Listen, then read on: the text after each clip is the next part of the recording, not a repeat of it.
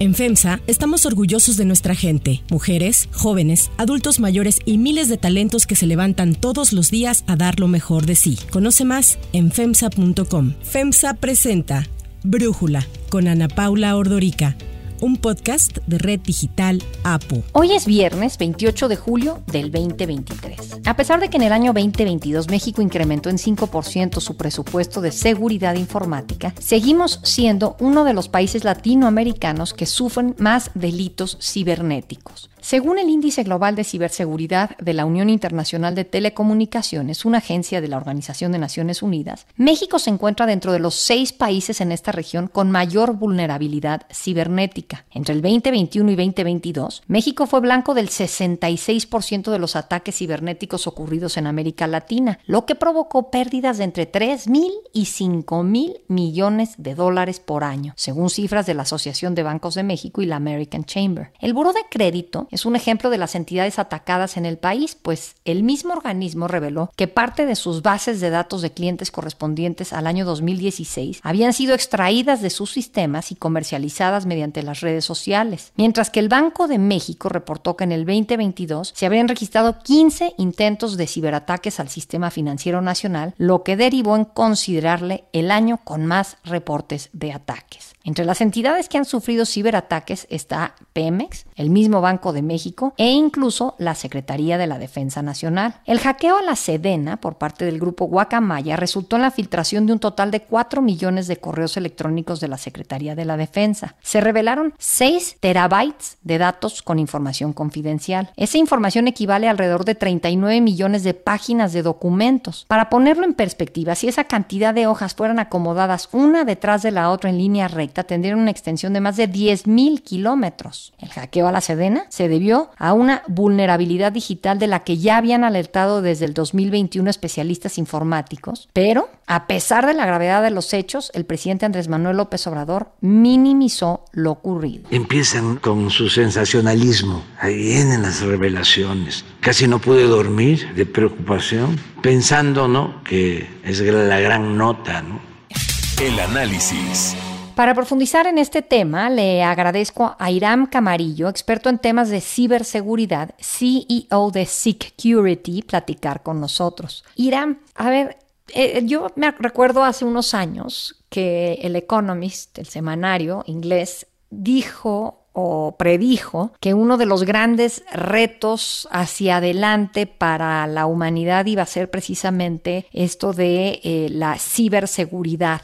Como, si bien todos estamos muy contentos de que podemos subir nuestros documentos a la nube y de que ponemos passwords para proteger nuestra información y tenemos pues acceso a muchísimos recursos que antes no se tenían, pues también nos hemos vuelto vulnerables, ¿no? A que toda esta información quede en las manos equivocadas o se use la información por razones equivocadas. Quería que nos explicaras un poco este tema de la ciberseguridad como un ABC. Sí, claro. ¿Qué tal, Ana Paula? Mira, si hablamos acerca de la ciberseguridad, tiene que ver en todos los aspectos donde exista la tecnología. ¿Por qué? Porque al final de cuentas, un atacante o una persona, si en algún momento quiere tal vez empezar a generar dinero, ya sea desde la computadora de otra persona, desea extraer la información o lo hemos visto eh, en diferentes gobiernos alrededor del mundo, si quieren espiar a otras personas, pues al final de cuentas, la medida o bueno, la posibilidad que ellos tienen es a través de la tecnología. Y tecnología estamos hablando tanto física como lógica. Física me refiero, por ejemplo, a, no sé, ahorita están saliendo mucho las aspiradoras automáticas, ¿no? O sea, al final de cuentas eso tiene un software, tiene circuitos que en algún momento puede ser comprometido por alguien y a lo mejor pueda llegar a tener acceso a algunas, creo que incluso hasta tienen cámara, recolectan información del tamaño de la casa, entre otros diagramas. Entonces, tanto los usuarios, las contraseñas o no nos vayamos muy lejos. Nosotros utilizamos un celular y yo creo que al día de hoy muchos tenemos nuestras cuentas bancarias en un celular, tenemos nuestras conversaciones privadas con familia, de negocios, etcétera. Entonces, si nos damos cuenta, pues todo lo que está involucrado en nuestra vida que sea parte de la tecnología en algún momento puede llegar a ser vulnerable, puede llegar a exponernos, pues tal vez de una forma no tan crítica o incluso también algo de una forma muy sensible, ¿no? Como incluso algunas, o como ha sucedido en los últimos años, algunas fotos que pueden ser utilizadas para la extorsión. Entonces, de manera general, pues la ciberseguridad es cómo yo me protejo ante un ataque o un atacante, toda la tecnología que yo utilizo para mi vida diaria. Sí, es que es impresionante todo lo que tenemos adentro de nuestros teléfonos como usuarios individuales, pero también existe estos riesgos de ciberseguridad para los gobiernos, ¿no? Sí, así es. Para la parte gubernamental también es un poco mucho más grande que tal vez lo que pueda abarcar para un individuo, porque aquí estamos hablando de que cada institución tiene sus propios sistemas, tiene su propia infraestructura, tiene sus propios servicios. Por ejemplo, si vemos una, si hacemos una comparativa, pues no es lo mismo el SAT que el IMSS, ¿no? El SAT tiene muchísimas cosas que ya están automatizadas, tiene sistemas mucho más grandes y mucho más, digámosle, eh, analizan o sí, analizan más información que tal vez los sistemas que en algún momento pueden llegar a los sistemas del IMSS, ¿no? Ahí tenemos que ver tanto la complejidad de la cómo está implementada toda la lectura, cómo está implementada la tecnología y a partir de ahí deberíamos de ver qué información, bueno, los gobiernos ven qué información es la que tienen, cómo se tiene que proteger y creo que algo que nunca debe de salir de pues de la cabeza de las personas que gestionan o del gobierno en cuanto a la protección de los sistemas es de que ellos siempre van a ser un blanco al que cualquier atacante quiere llegar, extraer información y pues una vez extraída esa información lograr venderla, ¿no? Sí. Al final todos los atacantes siempre buscan un beneficio económico. ¿Sí crees que sea solo beneficio económico? Porque estoy pensando en que a veces hay motivaciones políticas para hackear información de gobiernos y darla a conocer. Estoy pensando en Julian Assange, por ejemplo. Sí, claro, puede ser tanto políticas y también algo que se ha tocado localmente y no tiene mucho tiempo es el tema de Guacamaya Leaks, ¿no? Sí, Entonces, 100%. Tal vez ellos no tenían una, un enfoque hacia destruir o, o, tal vez dañar la reputación de algún gobierno, sino ellos lo que decían es yo simplemente quiero que las personas conozcan la verdad. Los de la guacamaya, alguien me comentaba ayer mismo de que este hackeo de las llamadas guacamayas se ha hecho en otros países a Fuerzas Armadas de otros países. Entonces, ¿quiénes son?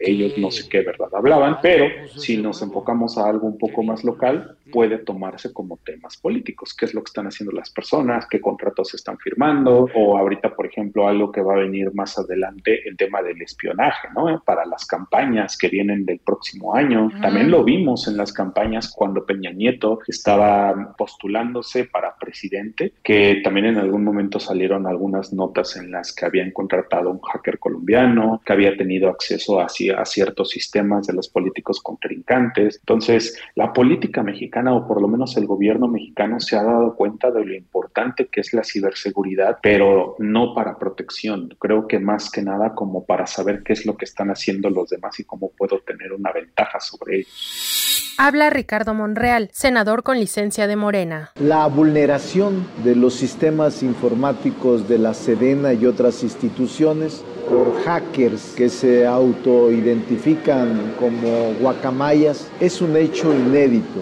cuyas consecuencias deben de ser analizadas y valoradas en todas sus dimensiones. Eso por un lado y por el otro siento que hay países en donde se construyen estas herramientas de espionaje, en donde se logra pues generar un software, por ejemplo, como el que en Israel se, se, desarrolló, el Pegasus famoso, con el que el ejército mexicano espió a, entre otras personas, periodistas y al subsecretario de Derechos Humanos Alejandro Encinas, ¿no? Pero ese software lo desarrolla Israel. Y hay países que desarrollan este tipo de softwares. México, por lo que entiendo, es más bien alguien que adquiere este, estos softwares, ¿no? Quería preguntarte sobre eso. ¿Quiénes son los países que más los desarrollan y quiénes son los que más compran este tipo de software?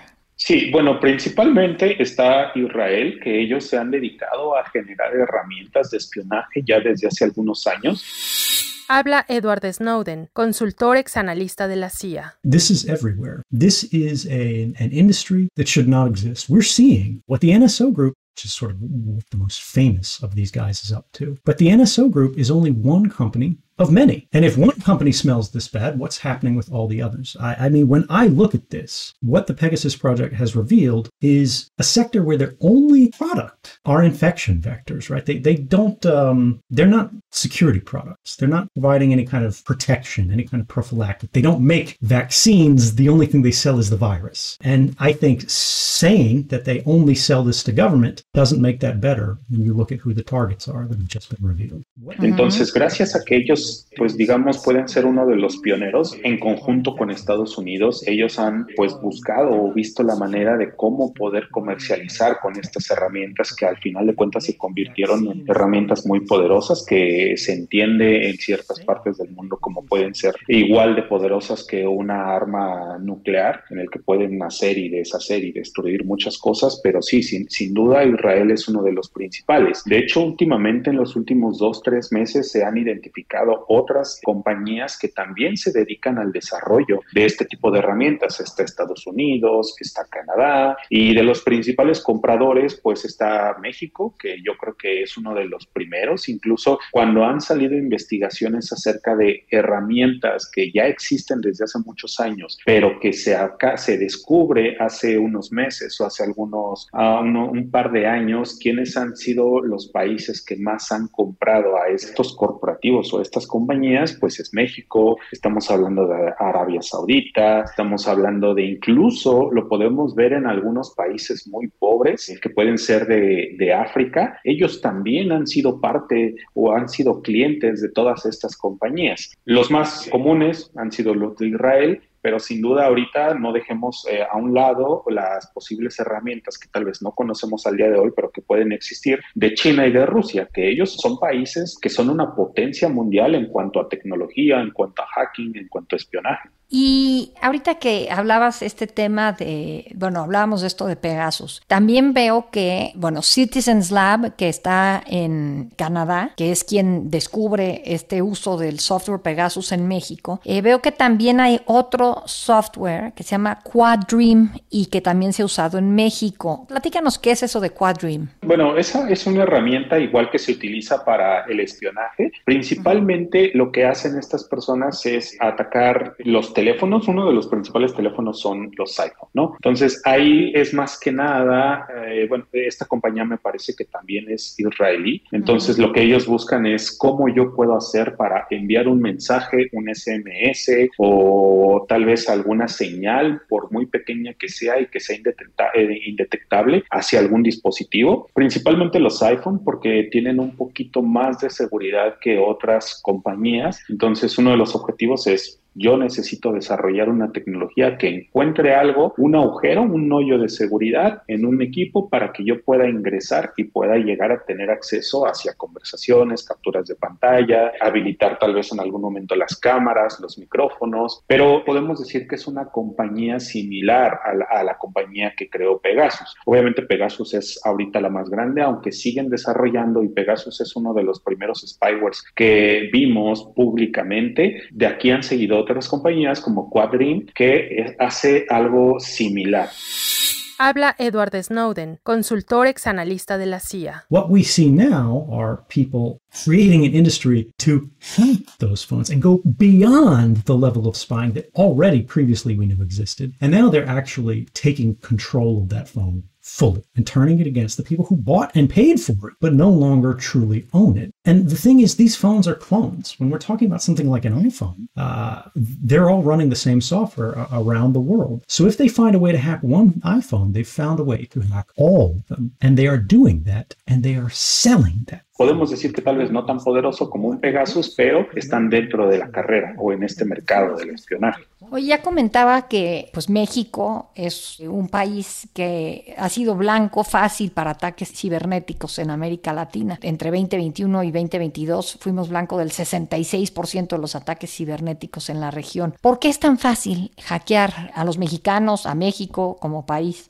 Bueno, aquí podemos hacer una distinción entre el gobierno y los ciudadanos, porque, por ejemplo, los ciudadanos, muchos de nosotros lo que hacemos es comprar un teléfono, ¿no? O compramos una tablet o compramos una pantalla que tal vez es grande, eh, no sé, 60, 70, 80 pulgadas, y no nos fijamos muchas veces en cuál es la seguridad que nos ofrece el productor o quien desarrolló ese dispositivo. Si nos ponemos a ver a lo mejor una pantalla, simplemente es eh, le instalaron un software que la empresa solamente se lo instaló, no se va a preocupar por desarrollar alguna actualización, por ver si hizo algo más o por hacerle por lo menos una evaluación de seguridad a ese software y esos pequeños puntos que al final de cuentas no dependen mucho de los ciudadanos, pero sí del fabricante, deja las puertas abiertas conforme va avanzando el tiempo. ¿Qué quiere decir eso? Si nosotros compramos una tele y el fabricante deja de darle mantenimiento en seis meses porque tal vez su producción o la importancia para él es yo necesito sacar más nuevos modelos y voy a ir dejando a un lado cada seis meses a los modelos que ya los saqué anteriormente. Eso permite que se deje de actualizar tal vez el software de ese equipo y si se conecta a Internet, pues los atacantes muy fácilmente pueden identificar que existe una tele que tal vez se puede ingresar, desarrollan una herramienta y una vez que la desarrollan, pues tienen acceso a la televisión. Y eso no, no solo sucede con la televisión, sino con muchísimos otros dispositivos que al día de hoy pues nos dicen que se pueden conectar a internet. Simplemente que los podemos monitorear desde nuestro celular con una aplicación. Esas aplicaciones también muchas veces no tienen las medidas de seguridad necesarias para proteger las comunicaciones, es decir, cuántas cámaras o hay muchas noticias de cámaras que están expuestas en internet y que se pueden ver cómo las personas están comiendo, en qué momentos salen de su casa, a dónde ingresan, las cámaras incluso que se las ponen a los niños también. En algún momento hay personas que logran entrar a esas cámaras, incluso han salido ahí algunas situaciones en las que niños menores de edad pues han tenido, tienen las cámaras en sus recámaras y las personas que ingresan a estas cámaras pues los empiezan a grabar o empiezan a hablar con ellos a través de los micrófonos, etcétera. Entonces, eso está del lado del fabricante. Ahora, si hablamos del lado de las personas, de, pues sí, de los ciudadanos mexicanos, pues no le damos tanta importancia. Creo que nos importa más el tener el último modelo, el celular último modelo que tal vez acaba de salir el año pasado o durante este año y nosotros jamás lo actualizamos, jamás cuidamos las aplicaciones que instalamos. Entonces, al final, nosotros lo único que nos importa es utilizar la tecnología sin ver las implicaciones que llevan desde el punto de vista de la seguridad. Si yo le activo o le desactivo algo, puede que esté dejando la puerta abierta para cualquier persona. Y bueno, ya para terminar, la parte gubernamental, durante los últimos tres o cuatro años hay muchísimas brechas de seguridad para los sistemas gubernamentales. Y esto es algo que no hemos visto que tenga o que le den la importancia necesaria. ¿Por qué? Porque cada mes o cada dos meses vemos que tal vez ya están vendiendo la información de alguna secretaría o de alguna entidad dentro de la secretaría, de algún sistema. Y al final de cuentas, pues el gobierno dice, bueno, tal vez ya me hackearon, ok, disculpen, vamos a hacer las cosas mejor, pero eso no nada más se queda ahí, sino la información que ya está en el mercado negro de nosotros los ciudadanos, pues es una información que ya nunca va a desaparecer de Internet y eso deriva pues en estafas, en llamadas telefónicas, por ejemplo, creo que al día de hoy eh, los mensajes de las personas que supuestamente ofrecen un trabajo de dándole clic a,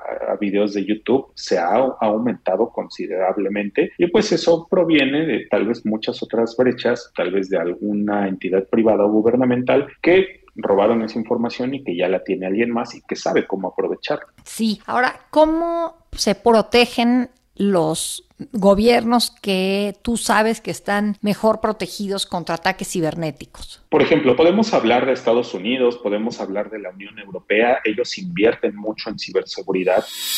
Habla Tracy Townsend, presentadora del canal 10 de WNS. Several U.S. federal government agencies have been hit with a global cyber attack. Now, this attack exploits a vulnerability in widely used software. The U.S. Cybersecurity and Infrastructure Security Agency said that they are working urgently to understand impacts and ensure timely remediation. Algo muy diferente a lo que hace aquí en, en México. Se invierte, pero por ejemplo, hay herramientas que se compran en México, pero son los, los costos que, estas, que las entidades gubernamentales pagan son exorbitantes. Cuando tú volteas a ver el costo real de esos equipos, pues es algo que es algo, no sé, diferente por millones, ¿no? No sé, una, Estados Unidos tal vez pudo haber invertido 100 millones y tiene a lo mejor 50 herramientas, cuando México muchas veces compra 100 millones de dólares y solamente tiene dos o tres herramientas. Entonces, también eso llega a afectar demasiado. Los gobiernos realmente hacen una inversión, tienen toda esa infraestructura, la administran, hacen una verdadera evaluación de qué es lo que está pasando, ven si en algún momento están recibiendo algún ataque, hacen un análisis de dónde viene, cómo viene, hacen una investigación. Incluso algo muy importante que puede hacer la gran diferencia es la comunicación que tienen las entidades. Si en Estados Unidos, cuando una entidad llega a sufrir algún ataque, lo primero que hacen es comunicarse con el FBI y con muchas otras entidades y todos trabajan en conjunto. Por lo menos aquí en México o en América Latina, si una entidad llega a ser atacada, es muy difícil que otras entidades lleguen y se apoyen. Lo vemos en México, lo, lo pudimos ver, por ejemplo, el año pasado en Costa Rica, que una entidad sufrió un ataque, después otra entidad, me parece que 14 entidades fueron las comprometidas, pero en ningún momento se notó que pudieran o que tuvieran ellos el respaldo de un tipo FBI. Habla Carlos Alvarado, expresidente de Costa Rica. No es solo un ataque a las instituciones afectadas al gobierno o a importadores y exportadores. Es un ciberataque de carácter criminal al Estado y a todo el país. El Estado costarricense no pagará nada a estos criminales cibernéticos. Mi criterio es que este ataque no es un tema de dinero, sino que busca amenazar la estabilidad del país en una coyuntura de transición.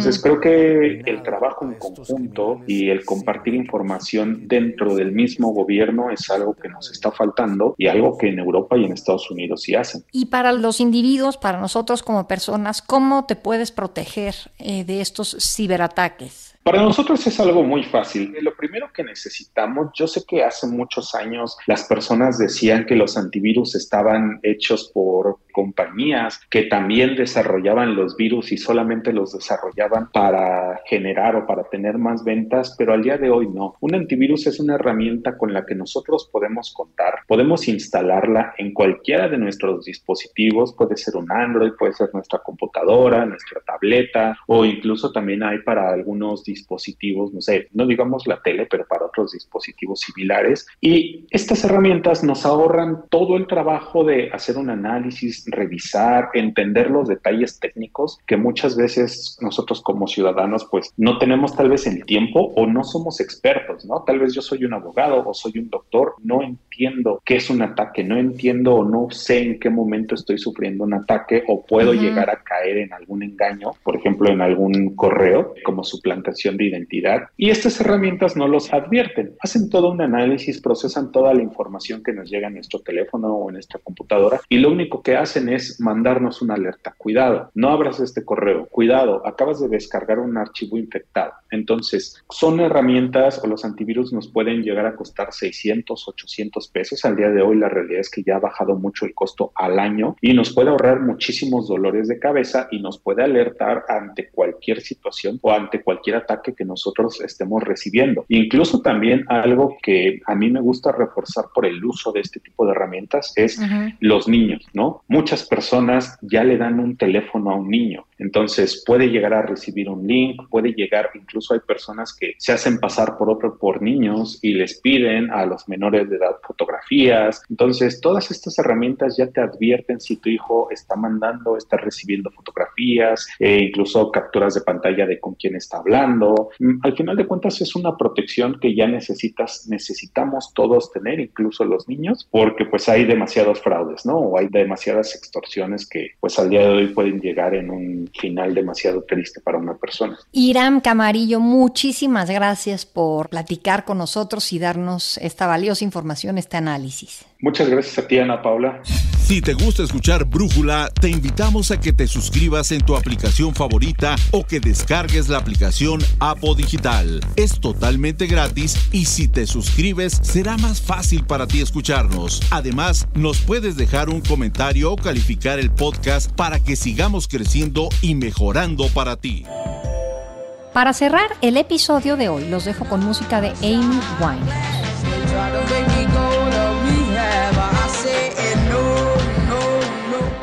El 28 de julio del 2008, la cantante británica Amy Winehouse fue trasladada de urgencia al hospital después de sufrir ataques en su casa de Camden al norte de Londres. De acuerdo con el portavoz del artista, sufrió una reacción a los medicamentos que estaba tomando para ayudarle a dejar las drogas duras. Tres años más tarde, en julio del 2011, la artista fue encontrada sin vida como consecuencia de una sobredosis. En el 2003, Amy Winehouse lanzó su álbum debut Frank que fue un éxito comercial en su país natal. Su segundo álbum de estudio, Back to Black, fue publicado en 2006. Por este disco consiguió seis nominaciones a los premios Grammy, de las cuales ganó cinco, entre ellos canción y grabación del año, así como mejor artista nueva.